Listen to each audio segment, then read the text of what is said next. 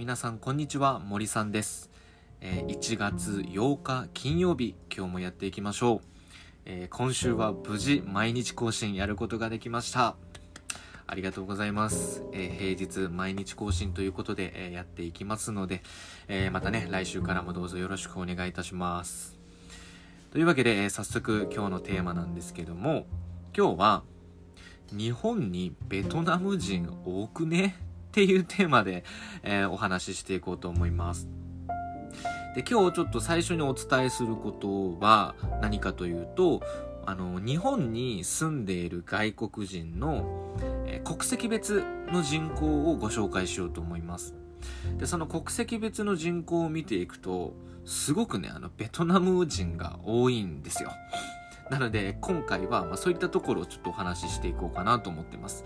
で、このね、あの、数字を見ると、他にもね、面白いところがたくさんあるので、まあ、この件については、ちょっと引き続き、来週以降も、えー、お話しできたらなと思っておりますので、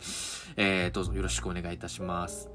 というふうにね、こんな感じで、えっと、僕はこういう外国人情報、まあ、特に日本に住んでいる外国人情報というものを、えー、配信しておりますので、まあ、そういった興味のある方は、ぜひ最後まで聞いていってもらえると嬉しいです。というわけで、えー、行きましょう。で、まず最初に、あの、日本に住んでいる外国人の国籍別人口の数ですね、数字をちょっとご紹介していきたいと思います。で、まず1位は中国。これはね、まあ皆さんわかると思います。で、中国が、えー、81万人ですね。81万人。多いですね。で、次、2位、韓国。はい。まあ、ここもまあ順当かなと思います。で、韓国は44万人。で、次、3位はベトナム。ここでランクインしてきます。で、ベトナムは41万人。はい。まあ、韓国とま約3万人差ですね。で、次、4位はフィリピンですね。えー、で、こちらが28万人。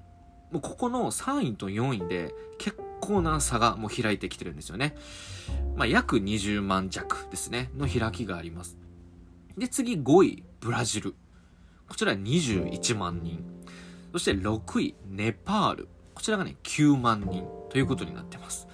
はい。このランクイン、ランクをね、見て皆さんどう思いますでしょうか ?1 位中国、2位韓国、3位ベトナム、4位フィリピン、5位ブラジル、6位ネパールということで。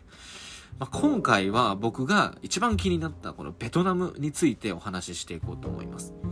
で、ベトナムがもう3位で、もう韓国に迫ろうとしている勢いなんですよね。で、じゃあ、ちょっとこのベトナムに、えっと、絞ってもう少し数字を見ていくと、ベトナムもね、すっごい増えてるんですよ、ここ最近で。えー、っとですね、2019年のこれ段階なんですけど、が、まあ、41万人と。で、2018年、前年が33万人ということで、ここで1年間で8万人増えてるんですよね。でさらにその前を見ると2017年が26万人ということで、ここでも1年間で7万人増えています。でその前も7万人ということで、もう7、7、8って、もうどんどんどんどん増えていってるんですよね。まあ、2020年に関しては、ちょっとコロナウイルスがね、こう発生して、まあ、多分ここはかなり数字は少なくなると思うんですけど、まあ、おそらく、まあ、今後も増え続けていくことでしょう。で、まあ僕がね、あの、一番海外に行ったことがある国が、ここのベトナムなんですよ。まあ、だからちょっとね、そこら辺のお話もしていこうかなと思うんですが、まあ、ベトナム人にね、こういろいろこう話を聞いていくと、まあもう今、ベトナム人が多いのは今がピークだと。これ以上増えることはないんじゃないかっていう人たちもいるし、いや、まだまだ増える。と言っている人もいるんですね。で、まあ、僕もいろんな話を聞いて、まあ、僕が感じた、まあ、こととしては、まあ、ベトナムはまだ増えていくだろうと、僕は思います。で、えっと、今、なんかベトナムではもう都心とか、都心の近くに住んでいる人たちっていうのは、もうある程度、あの、日本に行きたい人はもう行ったと。で、今、え、っと、ベトナムの方で人を探している地域は、もう田舎の方になってきてると。どんどんどんどん田舎の方になってきて、田舎の人たちに声をかけて、そして田舎の人たちが日本に来てる。まあ、そういう状況みたいなんですね。で、まだまだそこにはまだこう発掘されてない、えー、日本に行きたい層がたくさんいるみたいなので、まあ、そこをまベトナム側がね、しっかりとこう、声かけして深あの掘っていくことができれば、えー、まだまだまあ増える見込みがあるのかなと思います。でまあ僕もねこうベトナムに何回もこう行かせてもらってベトナム人と話しているとやっぱりこうね日本のことが大好きとかすごいこう日本に憧れを持っている人たちとかっていうのはやっぱ多いっていう印象は受けますね。うん。だから一回日本に行ったことがある人ももう一回行きたいなとか思っている人もいるしまた日本で働きたいですとかそういった本当にね多いなっていうのはね感じました。でも本当にこうベトナムが増えだしたのってここ数年なんですよね。ここ3、4年、まあ、4、5年くらいかな。で、劇的に増えています。で、僕もね、あの街中で、まあ僕福岡に住んでいるんですけど、福岡の街中でね、ほんとここ2、3年でベトナム人がすっごい増えました。これも多分皆さんも感じるところあるんじゃないかなと思うんですよね。まあ、今までは中国人とか韓国人が多いなっていう印象だったんですけど、まあ、最近特になんだろうコンビニとか居酒屋に行ったらもう大体の人がベトナム人なんじゃないかなってくらいベトナム人って増えましたよね。よくあのイエンさんとか、えー、トゥーさんとか トゥエンとかそういうね人たちってね大体ベトナム人です。で僕もねもう何回もベトナムに行っているのでもうベトナム人ってすぐねこう見分けがつくようになりました。まあね、だからまあそのくらいベトナム人が増えているっていうことなんですよね。これなんかちょっと驚きですよね。そうなんです。で、まあここのね、背景っていうのも、まあいろいろあると思います。もちろんこう仏教でね、えー、まあ日本にちょっと近いこう国民性を持ってたりとか、まああとすごいま親日的だったりとか、まあ、他にもね、いろいろあると思うんですけど、まあそういった理由でね、まあベトナムはどんどん来ていると。まあでも僕ベトナムに行くんですけど、やっぱりね、ベトナムも発展途上国ではあるんですが、もうね、どんどん発展していってるんですよね。うん、もうすごい勢いで、だからもう街にすごいこう活気がある、パワーがあるような国なんですよ。日本にいて、わ、なんか活気あるな、パワーあるなってもうあんまり感じないじゃないですか。まあ、人が多いとかあると思うんですけど、なんかベトナムに行くとそういうことを感じれるんですよね。ああ、もうこれからどんどん成長していくんだろうな、みたいな、そういったことが感じれる国です。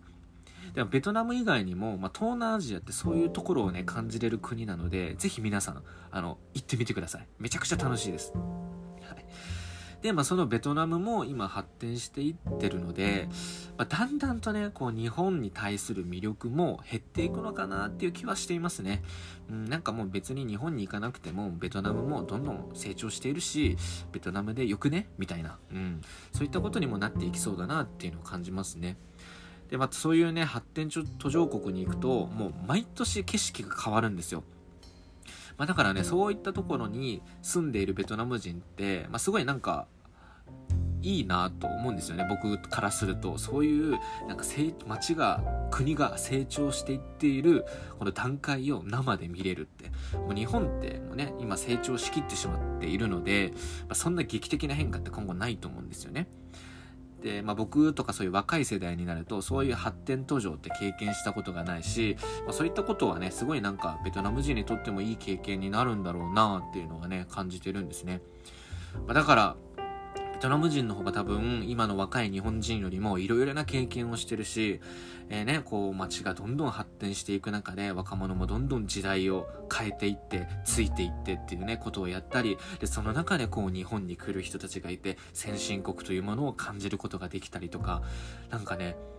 日本人もうかうかしてたらもうベトナムとかベトナム人の人たちにあっという間にこう追い抜かれそうな気がしていますなのでね、まあ、僕たち日本人も頑張らなきゃいけないなと感じております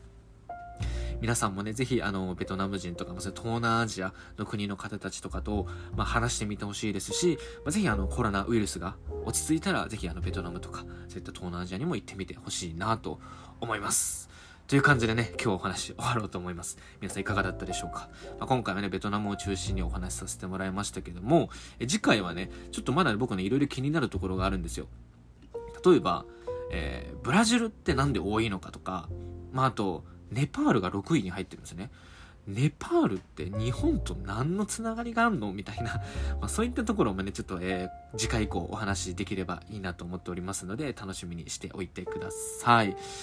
というわけでね、えー、またね、今日明日とまた寒くなりそうということで、皆さん体調管理には十分気をつけて、まあ、そしてあの関東の方たちはね、まあ、緊急事態宣言が発令されたということで、まあ大変なね、状況が続くと思いますが、えー、皆さん一緒に乗り越えていきましょう。というわけで、えー、今日はありがとうございました。また会いましょう。バイバイ。